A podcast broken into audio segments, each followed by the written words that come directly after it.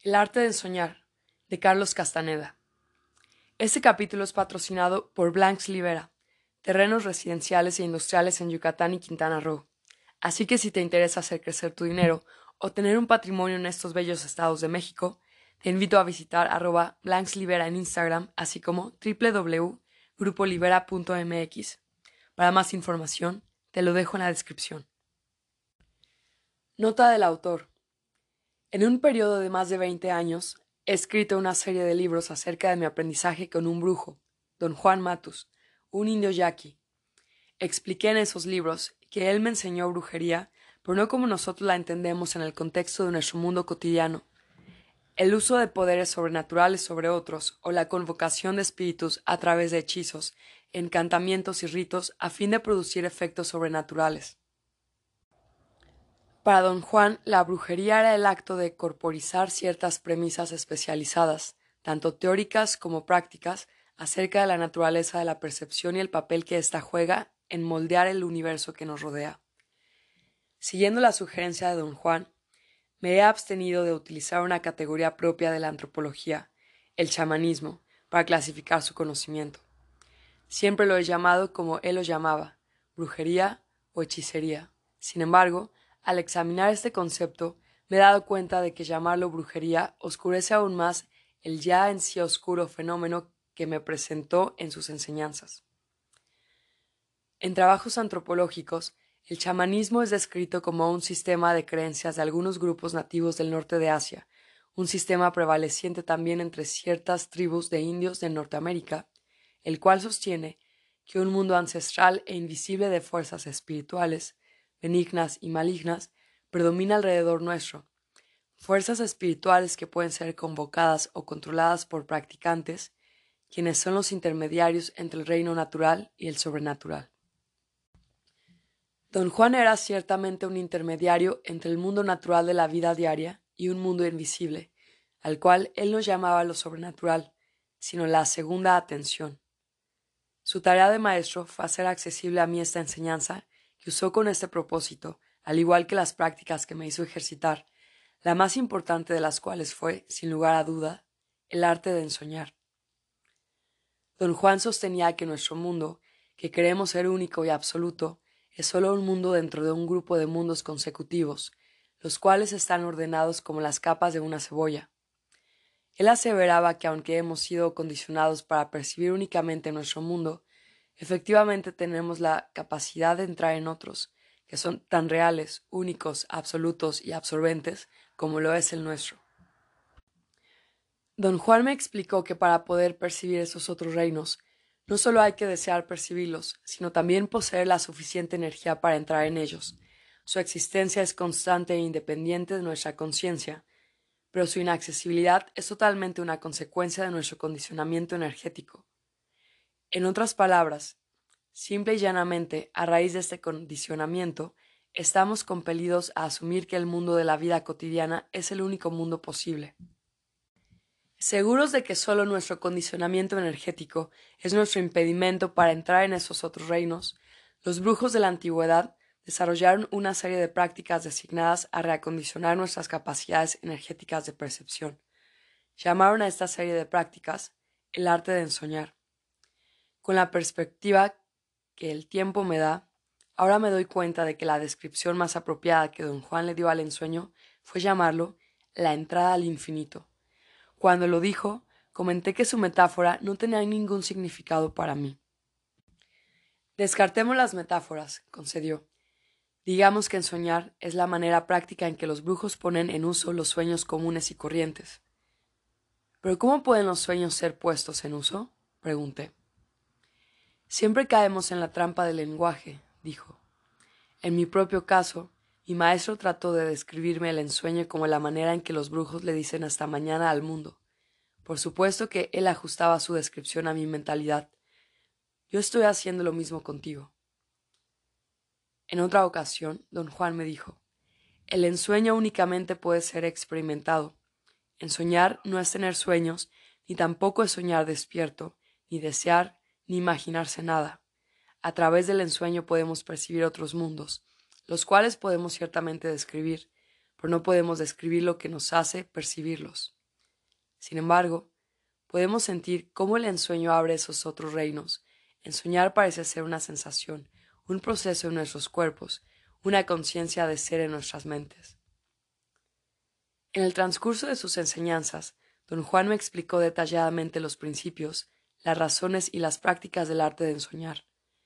Su instrucción fue dividida en dos partes. Una era la enseñanza de los procedimientos del ensueño y la otra, las explicaciones puramente abstractas de estos procedimientos. Su método implicaba la combinación activa de aguijonear mi curiosidad intelectual con los principios abstractos del ensueño y de guiarme a buscar soluciones prácticas en los procedimientos. Ya he descrito todo eso tan detalladamente como me fue posible. También he descrito el medio ambiente en el que don Juan me situó para poder enseñarme sus artes. Mi interacción en este ambiente de brujos fue de especial interés para mí, ya que tuvo lugar exclusivamente en la segunda atención. Ahí interactué con diez mujeres y cinco hombres, que eran los brujos compañeros de don Juan, y con los ocho jóvenes, cuatro hombres y cuatro mujeres, que eran sus aprendices. Don Juan los reunió inmediatamente después de que yo llegué a su mundo.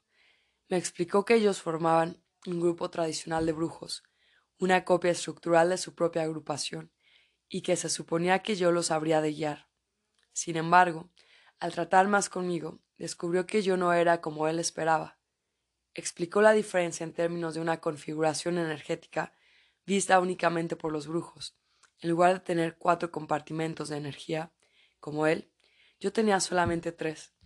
Tal configuración, la que erróneamente la había esperado, fuera un defecto corregible, no me permitía de ningún modo guiar a esos ocho aprendices, o aún interactuar con ellos. La presión que esto creó fue tan intensa que don Juan se vio obligado a reunir otro grupo que fuera más semejante a mi estructura energética. He escrito extensamente sobre esos eventos, pero nunca mencioné al segundo grupo de aprendices. Don Juan no me lo permitió. Arguía que aquellas personas pertenecían exclusivamente a mi campo de acción y que el acuerdo que tenía con él era escribir sobre las acciones y la gente de su campo, no del mío. El segundo grupo de aprendices era extremadamente compacto. Consistía únicamente en tres miembros, una ensoñadora, Florinda Donner, una acechadora, Taisha Avelar, y la mujer nahual, Carol Tiggs. Esas tres personas interactuaban entre ellas y conmigo exclusivamente en la segunda atención. En el mundo de la vida cotidiana no teníamos ni la, ni la menor idea los unos de los otros. Por otro lado, en términos de nuestra relación con don Juan, no había vaguedad. Él interactuó con nosotros en los dos estados de conciencia y su esfuerzo para entrenarnos fue igual en intensidad y minuciosidad. Hacia el final, cuando don Juan estaba a punto de dejar el mundo, la presión psicológica de su partida empezó a menoscabar en nosotros cuatro los rígidos parámetros de la segunda atención. El resultado fue que nuestra interacción irrumpió en el mundo de los asuntos cotidianos y todos nos conocimos, aparentemente, por primera vez. Ninguno de nosotros estaba consciente de nuestra profunda y ardua interacción en la segunda atención, puesto que los cuatro estábamos involucrados en estudios académicos, terminamos más que conmocionados al descubrir que ya nos habíamos conocido antes. Por supuesto que esto era, y todavía es, intelectualmente inadmisible para nosotros. Sin embargo, sabemos que fue totalmente parte de nuestra experiencia. Al final nos quedamos con la inquietante certeza de que la psique humana es infinitamente más compleja de lo que nuestro razonamiento académico mundano nos lo ha hecho creer. Una vez le preguntamos a don Juan al unísono que nos sacara de dudas. Dijo que tenía dos posibilidades explicativas. Una era aplacar a nuestra malherida racionalidad, diciendo que la segunda tensión es un estado de conciencia tan ilusorio como elefantes volando en el cielo, y que todo lo que creíamos haber experimentado en ese estado era simplemente un producto de sugestiones hipnóticas. La otra posibilidad era no explicar, pero sí describir la segunda tensión de la manera como se les presenta a los brujos ensoñadores, como una incomprensible configuración energética de la conciencia. Mientras llevaba a cabo mis tareas de ensueño, la barrera de la segunda tensión no sufrió cambio alguno en ningún momento. Cada vez que enfrentaba en el sueño, cada vez que entraba en el ensueño, entraba también en la segunda tensión, y despertarme del ensueño no significaba, de ninguna manera, que había salido de la segunda atención. Por años enteros podía recordar únicamente fragmentos de mis experiencias de ensueño. La masa total de aquellas experiencias permaneció fuera de mi alcance. Reunir suficiente energía para poner todo eso en un orden lineal en mi mente me costó quince años de trabajo ininterrumpido. De 1973 a 1988 Recordé entonces una sucesión de eventos de ensueño y fui capaz, al fin, de llenar los que parecían ser lapsos de, mi memoria. De esta manera pude capturar la intrínseca continuidad de las lecciones de don Juan sobre el arte de ensoñar, una continuidad al parecer inexistente, debido a que, al enseñarme don Juan, me hacía fluctuar entre mi conciencia de ser en mi vida cotidiana mi conciencia de ser en la segunda atención. Ese trabajo es el resultado de haber puesto todo eso en un orden lineal. Puesto que no hay más fragmentos disociados en las lecciones de don Juan sobre el arte de ensoñar, me gustaría explicar, en trabajos futuros, la posición actual y el interés de sus cuatro últimos estudiantes. Florinda Donner, Taisha Avelar, Carl Dix y yo. Pero antes de que pueda describir y explicar el resultado de la tutela y la influencia que don Juan ejerció sobre nosotros, debo revisar de acuerdo a lo que sé ahora, los fragmentos de las lecciones de don Juan en el arte de ensoñar, a los cuales no tenía yo acceso antes. Todo eso es lo que tengo en mente como justificación para escribir este libro. La razón definitiva de ese trabajo, sin embargo, la dio Carol Tiggs. Ella cree que explicar el mundo que don Juan nos hizo heredar es la expresión final de nuestra gratitud a él y de nuestro propósito de continuar buscando lo que él buscaba, la libertad. Capítulo 1. Los brujos de la antigüedad. Don Juan solía decirme, muy a menudo, que todo lo que hacía y todo lo que me estaba enseñando fue previsto y resuelto por los brujos de la antigüedad. Siempre puso muy en claro que existía una profunda distinción entre esos brujos y los brujos modernos. Categorizó a los brujos de la antigüedad como hombres que existieron en México quizá miles de años antes de la conquista española. Hombres cuya obra fue construir la estructura de la brujería, enfatizando lo práctico y lo concreto.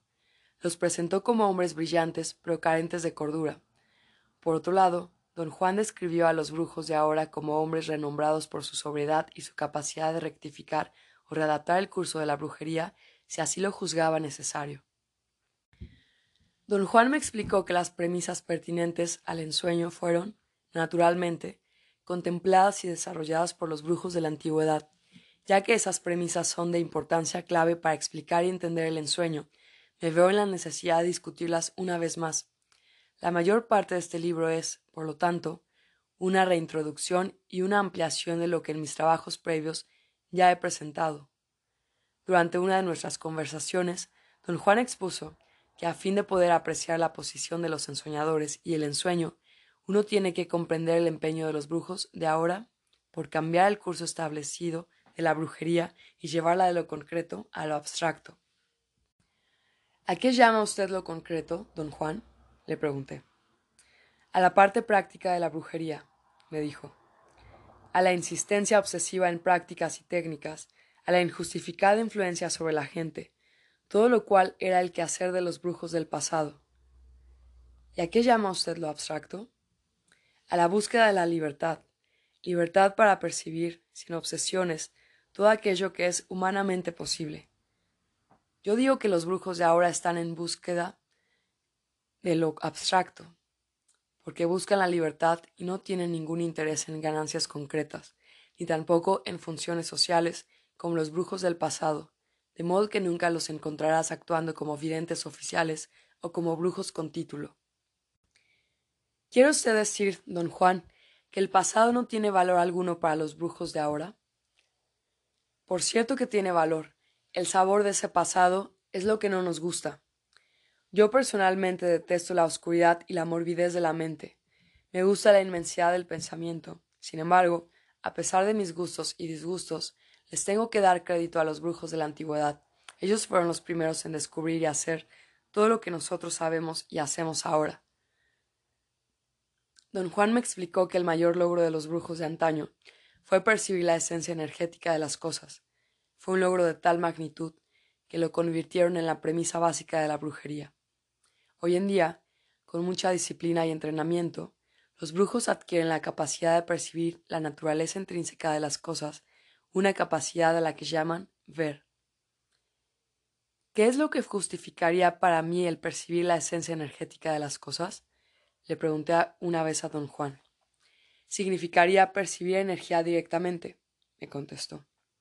Separando la parte social de la percepción, percibirías la naturaleza intrínseca de todo.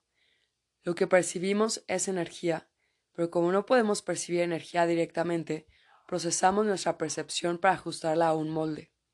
Este molde es la parte social de la percepción y lo que se tiene que separar. ¿Por qué hay que separarlo? porque reduce el alcance de lo que se puede percibir y porque nos hace creer que el molde al cual ajustamos nuestra percepción es todo lo que existe. Estoy convencido de que el hombre, para sobrevivir en esta época, tiene que cambiar la base social de su percepción. ¿Cuál es la base social de la percepción, don Juan? La certeza física de que el mundo está compuesto de objetos concretos.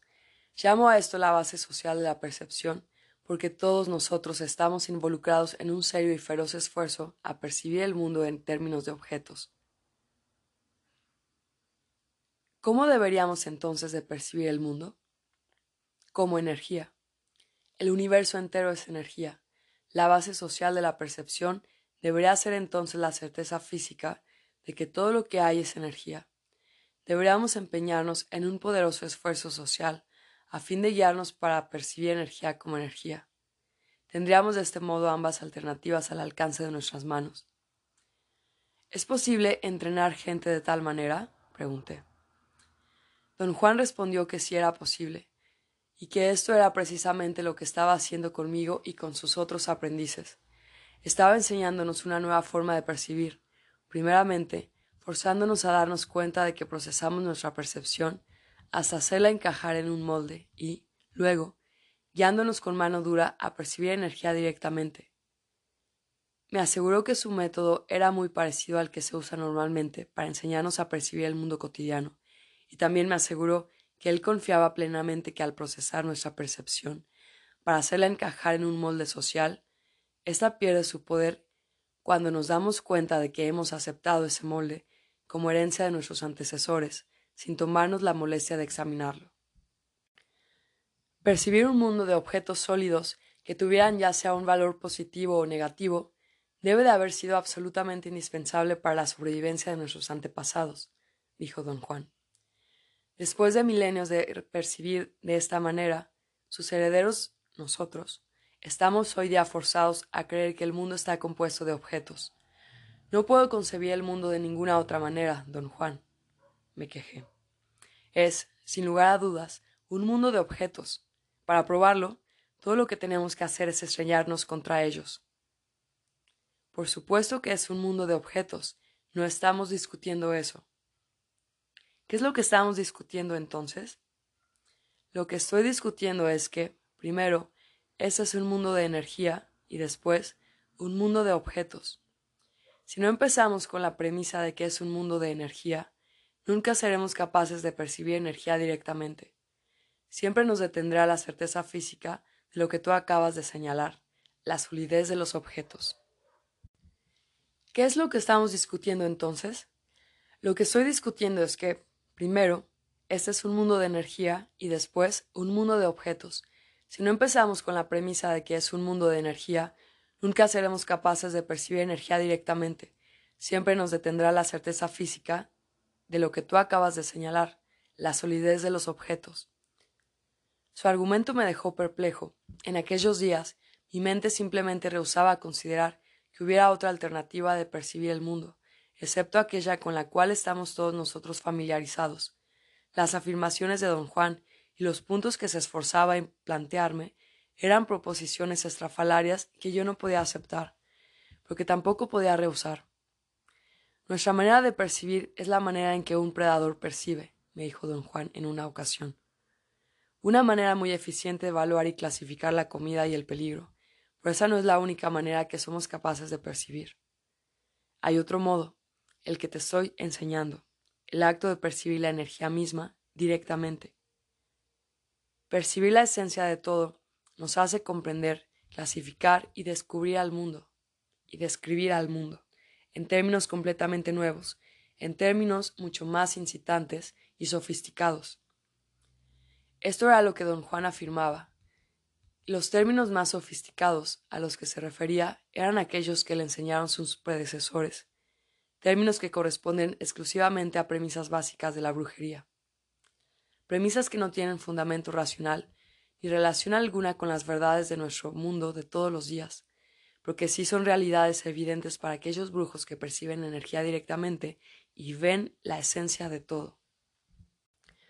Para tales brujos, el acto más significativo de la brujería es ver la esencia del universo.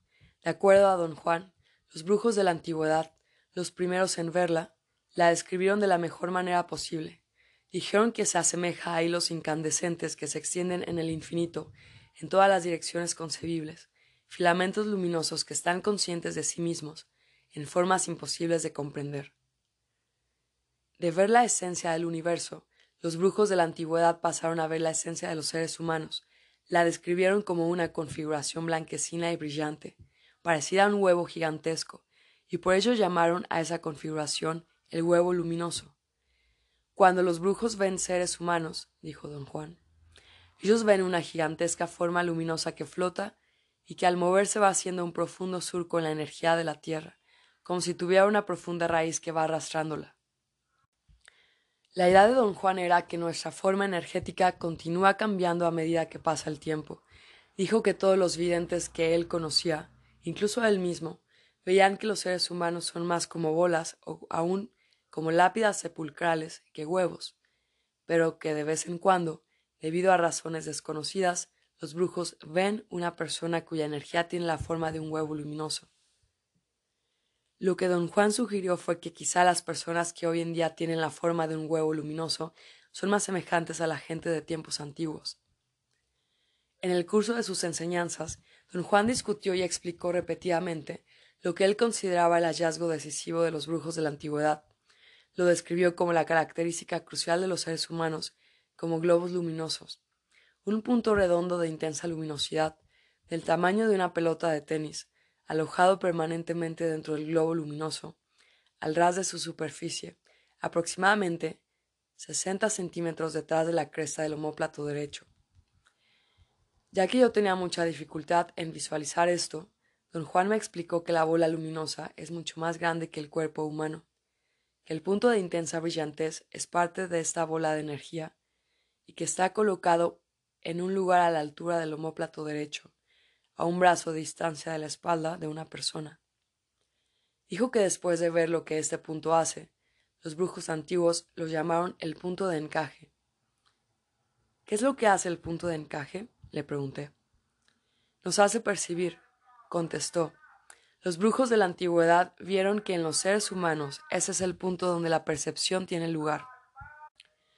Los brujos de la antigüedad vieron que en los seres humanos ese es el punto donde la percepción tiene lugar. Viendo que todos los seres vivientes tienen tal punto de brillantez, los brujos de la antigüedad llegaron a la conclusión de que la percepción en general ocurre en ese punto. ¿Qué fue lo que los brujos de la antigüedad vieron para llegar a la conclusión de que la percepción ocurre en el punto de encaje? Pregunté. Respondió que, primero, vieron que de los millones de filamentos de energía del universo que pasan a través de la bola luminosa, solo un pequeño número de estos pasa directamente por el punto de encaje.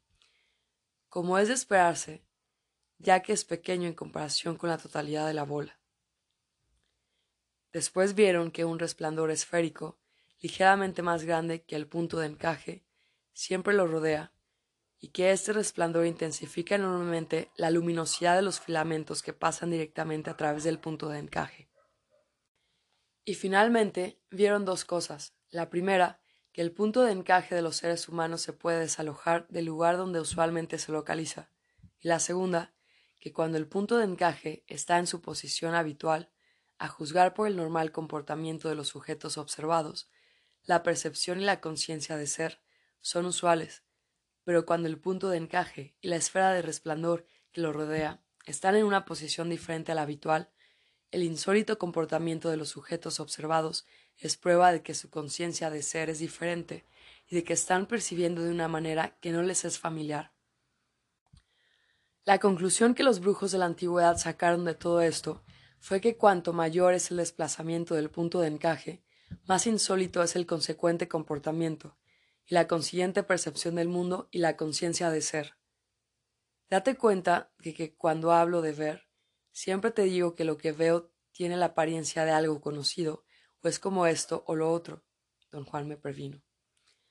Todo lo que uno ve es algo tan único que no hay manera de hablar de ello, excepto comparándolo con algo que nos es natural. Dijo que un ejemplo adecuado era la forma en que los brujos tratan el punto de encaje el resplandor que lo rodea. Los describen como una brillantez, y sin embargo no puede ser una brillantez, ya que los videntes los ven sin sus ojos. Como de una u otra manera tienen que traducir su experiencia a términos visuales, dicen que el punto de encaje es una mancha de luz y que alrededor de ella hay una especie de halo, un resplandor. Don Juan señaló que somos de tal modo visuales y que estamos de tal modo regidos por nuestra percepción de predadores, que todo lo que vemos tiene que ser integrado a lo que el ojo del predador normalmente ve. Después de ver lo que el punto de encaje y el resplandor que lo rodea parecen hacer, los brujos de la antigüedad ofrecieron una explicación. Propusieron que en los seres humanos, la esfera resplandeciente que rodea el punto de encaje se enfoca en los millones de filamentos energéticos del universo que pasan directamente a través de él, y al hacerlo, automáticamente y sin premeditación alguna, junta a esos filamentos de energía unos con otros, los aglutina, creando la percepción estable de un mundo. ¿Cómo es que esos filamentos de los que usted habla se juntan unos con otros y crean la percepción estable de un mundo? pregunté. No hay quien pueda saber eso, contestó enfáticamente. Los brujos ven el movimiento de la energía pero verlo no quiere decir que puedan saber cómo o por qué la energía se mueve. Don Juan expuso que, viendo cómo ese resplandor que rodea el punto de encaje es en extremo tenue en personas que están inconscientes o a punto de morir, y que está totalmente ausente en los cadáveres, los brujos de la antigüedad se convencieron de que ese resplandor es la conciencia de ser. ¿Y qué pasa con el punto de encaje, don Juan? ¿Está ausente en los cadáveres? le pregunté. Contestó que el punto de encaje y el resplandor que lo rodea son la marca de la vida y la conciencia, y que no hay rastro alguno de ellos en los seres muertos. La inevitable conclusión a la que llegaron los brujos de la antigüedad al observar aquello fue que la conciencia, la vida y la percepción van juntas y que están inextricablemente ligadas al punto de encaje y al resplandor que lo rodea. ¿Hay alguna posibilidad de que esos brujos se hayan equivocado respecto a lo que veían? pregunté. No te puedo explicar cómo, pero no hay manera de que los brujos se puedan equivocar en lo que ven, dijo don Juan en un tono que no admitía argumento. Ahora bien, las conclusiones a las que llegan como resultado de ver pueden ser erróneas, quizá debido a que son ingenuos, no instruidos. A fin de evitar este desastre, los brujos tienen que cultivar su mente de la manera más formal que puedan. Enseguida suavizó su tono y comentó que realmente sería preferible que los brujos se atuvieran únicamente a describir lo que ven, pero que la tentación de sacarlo en limpio y explicarlo, aunque solo sea a sí mismos, es tan intensa que es irresistible. Los efectos del desplazamiento del punto de encaje fueron otra configuración energética que los brujos de la antigüedad pudieron ver y estudiar. Don Juan decía que cuando el punto de encaje se desplaza a otra posición, un nuevo conglomerado de millones de filamentos energéticos entran en juego en esa nueva posición. Los brujos de la antigüedad, al ver esto, concluyeron que ya que el resplandor de la conciencia está siempre presente en cualquier lugar donde el punto de encaje se encuentre, automáticamente la percepción se realiza en esta ubicación. Por supuesto que el mundo resultante no puede ser nuestro mundo de eventos cotidianos, sino tiene que ser otro. Don Juan explicó que los brujos de la antigüedad distinguieron dos tipos de desplazamiento del punto de encaje. Uno era el desplazamiento a cualquier posición en la superficie o en el interior de la bola luminosa, un desplazamiento al, cual llamaron cambio del punto de encaje. El otro era el desplazamiento a posiciones fuera de la bola luminosa, al cual llamaron movimiento del punto de encaje. Descubrieron que la diferencia entre un cambio y un movimiento estaba en la clase de percepción que cada uno de ellos permite. Puesto que los cambios del punto de encaje son desplazamientos dentro de la bola luminosa, los mundos engendrados por ellos, por raros, maravillosos o increíbles que fueran, son mundos aún dentro del reino de lo humano. El reino de lo humano está compuesto, naturalmente, de todos los billones de filamentos energéticos que pasan a través de la bola luminosa, que pasan a través de toda la bola luminosa. Por otro lado, los movimientos del punto de encaje desde el momento en que son desplazamientos a posiciones fuera de la bola luminosa, ponen en juego a filamentos energéticos que están fuera del reino de lo humano. Percibir tales filamentos engendra mundos que sobrepasan toda comprensión, mundos inconcebibles que no tienen huella alguna de antecedentes humanos. En estos días, el problema de la verificación desempeñaba un rol muy importante para mí.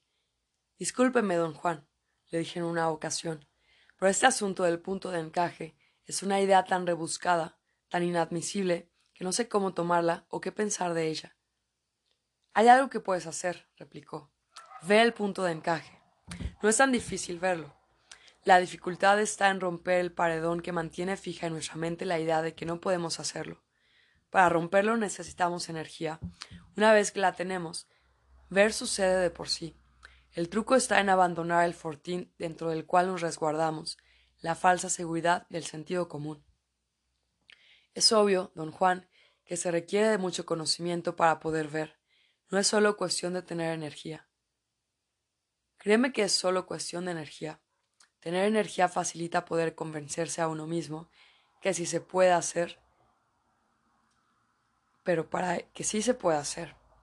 Pero para ello se necesita confiar en el nahual. Lo maravilloso de la brujería es que cada brujo tiene que verificar todo por experiencia propia. Te hablo acerca de los principios de la brujería, no con la esperanza de que los memorices, sino con la esperanza de que los practiques. Por cierto que don Juan estaba en lo correcto acerca de la necesidad de tener fe y de confiar en el nahual. En las primeras etapas de los trece años de mi aprendizaje con don Juan, me dio mucho trabajo afiliarme a su mundo y a su persona. Tal afiliación requería confiar implícitamente en él como el nahual y aceptarlo sin duda ni recriminaciones. El papel que desempeñaba don Juan en el mundo de los brujos se sintetizaba en el nombre titular que sus congéneres le otorgaban. Los llamaban el nahual.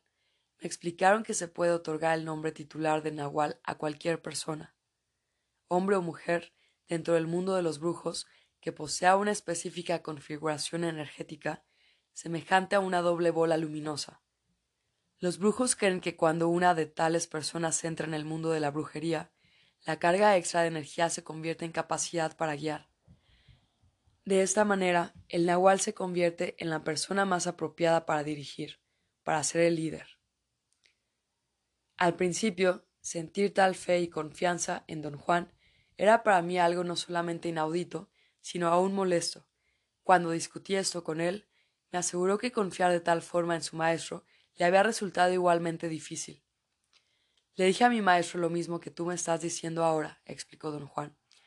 Mi maestro me contestó que sin esa fe y confianza en el Nahual no hay posibilidad de alivio y, por consiguiente, no hay posibilidad de limpiar los escombros de nuestras vidas a fin de ser libres. Don Juan reiteró cuán en lo cierto estaba su maestro, yo reiteré mi profundo desacuerdo. Le conté que yo había crecido en un ambiente religioso y rígido y coercitivo que todavía me perseguía en mi vida actual.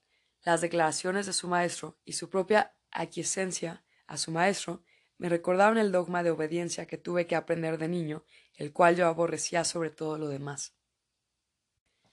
Cuando habla usted acerca del Nahual, me suena como si estuviera usted expresando una creencia religiosa, le dije. Puedes creer lo que se te dé la gana, contestó don Juan. El hecho es que sin el Nahual no hay partida. Yo sé y te lo digo. Así lo dijeron todos los nahuales anteriores a mí. pero no lo dijeron como asunto de importancia personal, ni yo tampoco. Decir que sin el nahual no se puede encontrar el camino se refiere por completo al hecho de que el nahual es un nahual porque puede reflejar lo abstracto, el espíritu, mejor que los demás. Pero eso es todo. Nuestro vínculo es con el espíritu mismo y solo incidentalmente con el hombre que nos trae su mensaje. Aprendí a confiar implícitamente en don Juan como el nahual, y esto, tal como me lo había dicho, me trajo un profundo alivio y mayor capacidad para aceptar lo que él se esforzaba por enseñarme. En sus enseñanzas puso un gran énfasis en continuar sus explicaciones acerca del punto de encaje. Una vez le pregunté si el punto de encaje tenía que ver con el cuerpo físico. No tiene nada que ver con lo que normalmente percibimos como el cuerpo, dijo. Es parte del huevo luminoso, el cual es nuestro ser energético. ¿Cómo se desplaza? pregunté a través de corrientes energéticas que son como empellones de energía que se sienten afuera o adentro, no del cuerpo, sino del huevo luminoso. Generalmente son corrientes impredecibles que ocurren de por sí. Con los brujos, sin embargo, son corrientes predecibles, controladas por el intento de ellos. ¿Puede usted sentir esas corrientes, don Juan? Todo brujo las siente, y lo que es más, todo ser humano las siente. Lo malo es que la mente común y corriente está muy ocupada con sus problemas y no le presta atención alguna a este tipo de sensaciones. ¿Qué siente uno al recibir una de estas corrientes? Como una leve molestia, una sensación vaga de tristeza, seguida inmediatamente por una desmedida euforia. Ya que esa clase de tristeza o de euforia no tienen fundamento real, nunca los consideramos como verdaderos asaltos de lo desconocido, sino como inexplicables arranques de mal o de buen humor. ¿Qué pasa cuando el punto de encaje se mueve afuera del huevo luminoso? ¿Se queda colgando afuera o está atado a él? Empuja el contorno de la formación luminosa hacia afuera sin romper sus límites energéticos. Don Juan me explicó que el resultado de un movimiento del punto de encaje es un cambio total en la estructura energética de los seres humanos. De ser una bola o un huevo luminoso, se convierte en algo parecido a una pipa de fumar. El pitillo de la pipa es el punto de encaje y el cuenco es lo que queda de la bola luminosa. Si el punto de encaje continúa moviéndose, llega un momento en que la pipa luminosa se convierte en una delgada línea de energía. Don Juan prosiguió explicando que los brujos de la antigüedad fueron los únicos que lograron esa proeza de transformar la estructura energética del huevo luminoso a línea. Y yo le pregunté que si con esa nueva estructura esos brujos seguían siendo seres humanos. Por supuesto que seguían siendo seres humanos, dijo, pero creo que lo que tú quieres saber es si eran hombres de razón, personas dignas de confianza, ¿verdad? Pues no lo eran del todo. ¿De qué manera eran diferentes? En sus intereses y expectativas, los esfuerzos y preocupaciones humanas no tenían para ellos ningún significado, Además, hasta tenían un diferente porte físico. ¿Quiere usted decir que no parecían seres humanos? Ya te dije que eran hombres como todos nosotros. ¿Qué otra cosa podrían ser? Pero no eran del todo como tú o yo esperaríamos que fueran. Si me pongo a decirte de qué manera eran diferentes, me metería en camisa de once varas. ¿Conoció usted alguna vez a alguno de esos hombres, don Juan? Sí, conocí a uno. ¿Cómo era? En cuanto a apariencias, era como una persona común y corriente. Lo que era insólito era su comportamiento. ¿De qué modo era insólito? Todo lo que te puedo decir es que el comportamiento del brujo que conocí es algo que sale de lo inimaginable. De lo imaginable, pero convertirlo en un asunto solo de comportamiento es engañoso. Ese brujo es alguien a quien realmente uno debe ver para poder apreciar. ¿Eran todos esos brujos antiguos como el que usted conoció? No sé cómo eran los otros, excepto por las historias y cuentos que los brujos han guardado por generaciones. En esas historias, esos brujos aparecen como seres bastante extravagantes. ¿Quiere usted decir monstruosos? En cierto modo. Dicen que eran muy simpáticos, pero que a la vez causaban pavor. En realidad eran criaturas desconocidas, lo que hace homogénea a la humanidad es el hecho de que todos somos como huevos o bolas luminosas. Esos brujos ya no eran así, eran líneas de energía tratando inútilmente de doblarse para formar un círculo. ¿Qué es lo que finalmente le sucedió, don Juan? ¿Se murieron? Las historias de los brujos dicen que al alargar su forma energética, también lograron alargar la duración de su conciencia, de manera que están vivos y conscientes de ser hasta hoy en día. Las historias también cuentan que reaparecen periódicamente en la Tierra. ¿Qué piensa acerca de todo esto, don Juan? Para mí, todo es demasiado extravagante. Todo eso es demasiado extravagante. Yo quiero la libertad, libertad de mantener mi conciencia de ser y, sin embargo, desaparecer en la vastedad. En mi opinión, los brujos de la antigüedad eran hombres tenebrosos, obsesivos, caprichosos, y hasta apostaría que debido a ello se quedaron atrapados en sus propias maniobras. Pero no dejes que mis opiniones y sentimientos personales te nublen el panorama. El logro de los brujos de la antigüedad es inigualable, por lo menos nos probaron que los potenciales del hombre no son cualquier cosa. Otro tópico de las explicaciones de don Juan fue lo indispensable que son la cohesión y la uniformidad energética para el acto de percibir. Su punto de vista era que la humanidad entera percibe el mundo que conocemos en los términos en que lo hacemos, solamente porque compartimos cohesión y uniformidad energética. Dijo que adquirimos estas dos condiciones automáticamente en el transcurso de nuestra crianza y que las tomamos a tal punto por dadas que no nos damos cuenta de su importancia vital sino al momento de enfrentarnos con mundos distintos al mundo habitual. En esos momentos se hace evidente que, para poder percibir de una manera coherente y total, necesitamos una nueva, apropiada cohesión y uniformidad energética. Le pregunté qué eran la cohesión y la uniformidad. Me explicó que la forma energética del hombre tiene uniformidad, puesto que todos los seres humanos son como una bola o un huevo luminoso. El hecho de que la energía del hombre se mantiene en un haz, como bola o como huevo, es prueba de que tiene cohesión. Don Juan dio como ejemplo de una nueva uniformidad y cohesión el caso de los brujos de la antigüedad. Cuando convirtieron su forma energética en una línea, todos ellos, uniformemente, mantuvieron su cohesión lineal, uniformidad y cohesión. A ese nivel lineal, les permitieron percibir un mundo nuevo y homogéneo. ¿Cómo se adquiere una nueva uniformidad y cohesión? le pregunté. La clave es la posición del punto de encaje, o más bien la fijación del punto de encaje, dijo. En esa ocasión no quiso explicar más sobre el asunto, pero yo insistí en preguntarle si esos brujos habrían podido retroceder de la forma lineal a su antigua forma de huevo luminoso. Me contestó que en un momento dado habrían podido hacerlo, pero no lo hicieron. Luego, la cohesión lineal se fijó en ellos, haciéndoles imposible el regreso. Don Juan creía que lo que realmente los cristalizó y les previno volver a su forma inicial fue una cuestión de avaricia. El alcance perceptivo de, esos brujos, como líneas de energía, era infinitamente más grande de lo que un hombre o un brujo común y corriente pueden alcanzar. Explicó que el dominio humano, como masas energéticas, incluye todos aquellos filamentos que pasan a través de la bola luminosa.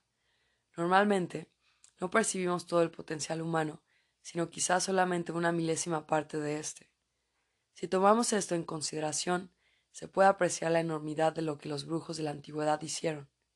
Se extendieron en una línea de energía mil veces más larga que un huevo luminoso, y percibieron todos los filamentos que pasaban a través de esa línea.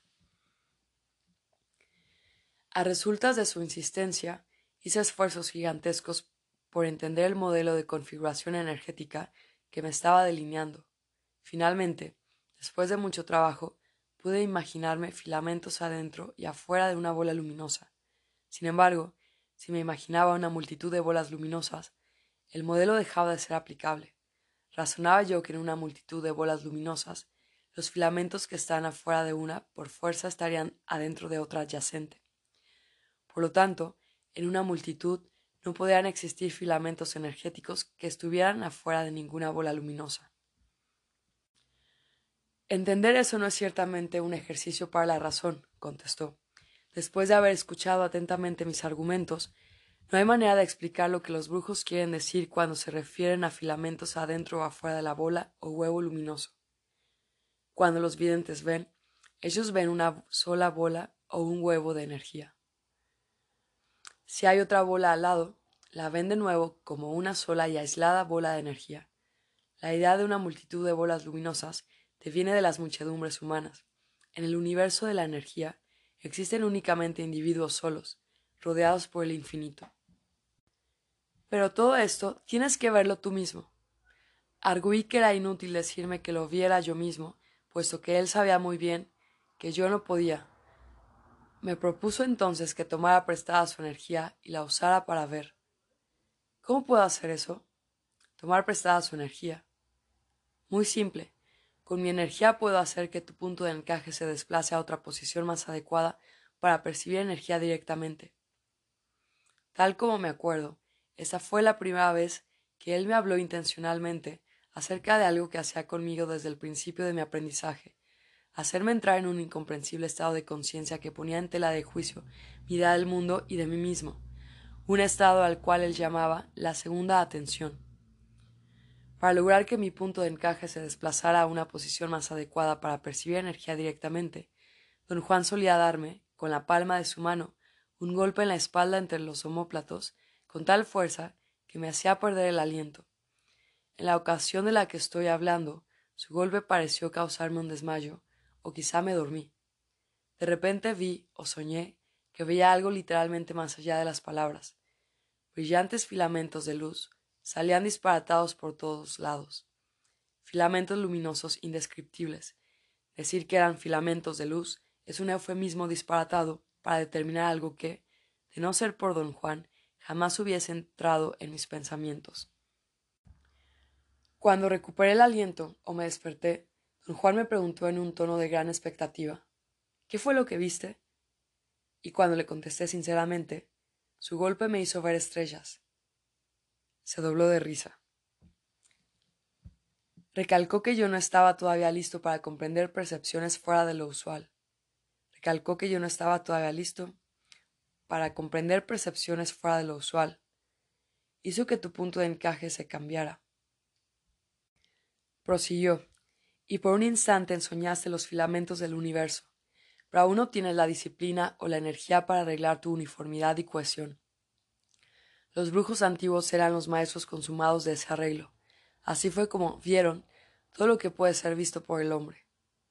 ¿Qué significa, don Juan, arreglar la uniformidad y la cohesión? Significa que uno entra en la segunda atención debido al acto de retener el punto de encaje en una nueva posición, previniendo de este modo que se deslice de regreso a su sitio original. Don Juan me dio allí una definición tradicional de la segunda atención, dijo que los brujos antiguos llamaban al resultado de fijar el punto de encaje en nuevas posiciones la segunda atención, y que trataban a la segunda atención como una área de total actividad, de la misma manera que la atención del mundo cotidiano es un área que incluye total actividad. Recalcó que los brujos tienen realmente dos áreas absolutas para realizar sus acciones. Una muy pequeña, llamada la primera atención, o la conciencia de nuestro mundo cotidiano, o la fijación del punto de encaje en su posición habitual. Y otra área mucho más grande, la segunda atención, o la conciencia de otros mundos, o el acto de mantener el punto de encaje fijo en cada una de las innumerables nuevas posiciones que pueda adoptar. Don Juan me ayudó a experimentar cosas inexplicables en la segunda atención, me hacía entrar en ella por medio de lo que él llamaba su maniobra de brujo, el fuerte golpe en la espalda a la altura de los omóplatos, desde mi posición subjetiva, tales desplazamientos de mi punto de encaje significaban que mi conciencia entraba en un inquietante estado de inigualable claridad, un estado de superconciencia que duraba cortos periodos de tiempo y en el que yo podía entender cualquier cosa con mínimos preámbulos. No era un estado del todo placentero. En la mayoría de los casos era como un sueño tan extraño e intenso que en comparación la conciencia normal palidecía. Don Juan justificaba su maniobra de brujo, diciendo que era tradicional e indispensable que los aprendices recibieran conceptos y procedimientos básicos en estados de conciencia normal, y que se les dieran explicaciones abstractas y detalladas en la segunda atención.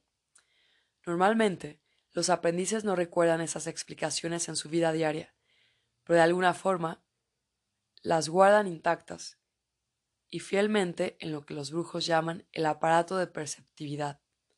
Los brujos han utilizado esa aparente peculiaridad de la percepción y han convertido el acto de recordar todo lo que se les enseñó en la segunda atención en una de las tareas tradicionalmente más difíciles y complejas de la brujería. Los brujos explican que cada vez que uno entra en la segunda atención, el punto de encaje se encuentra en una posición diferente. Recordar, para ellos, significa situar de nuevo el punto de encaje en la posición exacta en la que se encontraba en los momentos en que ocurrieron las entradas a la segunda atención. Don Juan me aseguró que los brujos no solamente recuerdan, sino que reviven todas sus experiencias en la segunda atención, por medio del acto de volver a situar su punto de encaje en cada una de las posiciones donde estuvo.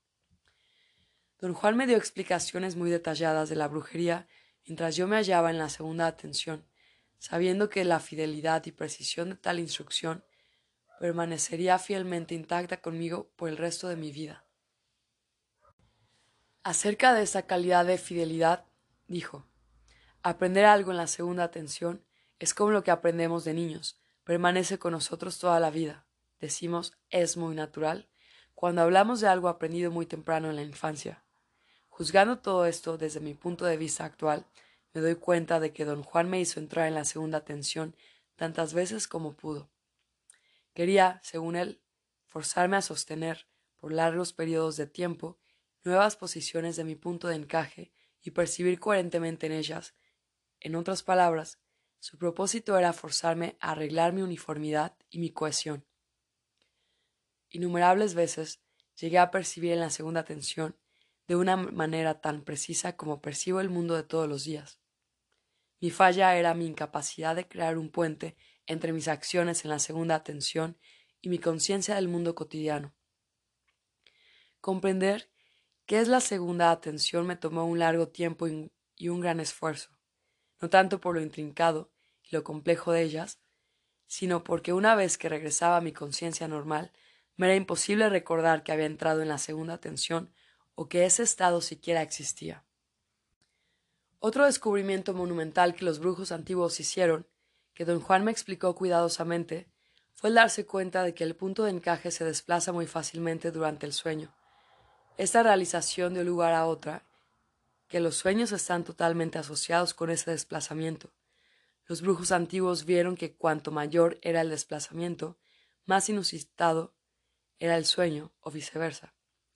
Cuanto más inusitado era el sueño, mayor era el desplazamiento. Don Juan dijo que esta observación nos llevó a idear técnicas extravagantes para forzar el desplazamiento del punto de encaje, tales como la ingestión de plantas alucinógenas o el someterse a estados de hambre, fatiga, tensión el control de los sueños. De esta manera, y quizás sin siquiera saberlo, crearon el arte del ensueño. Un día, cuando nos paseábamos en la plaza de la ciudad de Oaxaca, don Juan me dio la más coherente definición del arte del ensueño desde el punto de vista de un brujo. Los brujos consideran el ensoñar como un arte extremadamente sofisticado, dijo. Los llaman también el arte de desplazar el punto de encaje de su posición habitual a voluntad, a fin de expandir y acrecentar la gama de lo que se puede percibir.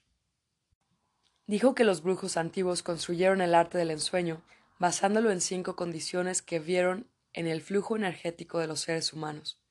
1. Vieron que solo los filamentos energéticos que pasan directamente a través del punto de encaje pueden ser transformados en percepción coherente. 2. Vieron que si el punto de encaje se desplaza a cualquier otra posición, sin importar cuán grande o diminuto sea el desplazamiento, otros filamentos energéticos que no son habituales comienzan a pasar a través de éste. Ello hace entrar en juego el fulgor de la conciencia, lo cual fuerza a esos filamentos energéticos a transformarse en percepción coherente y estable. 3.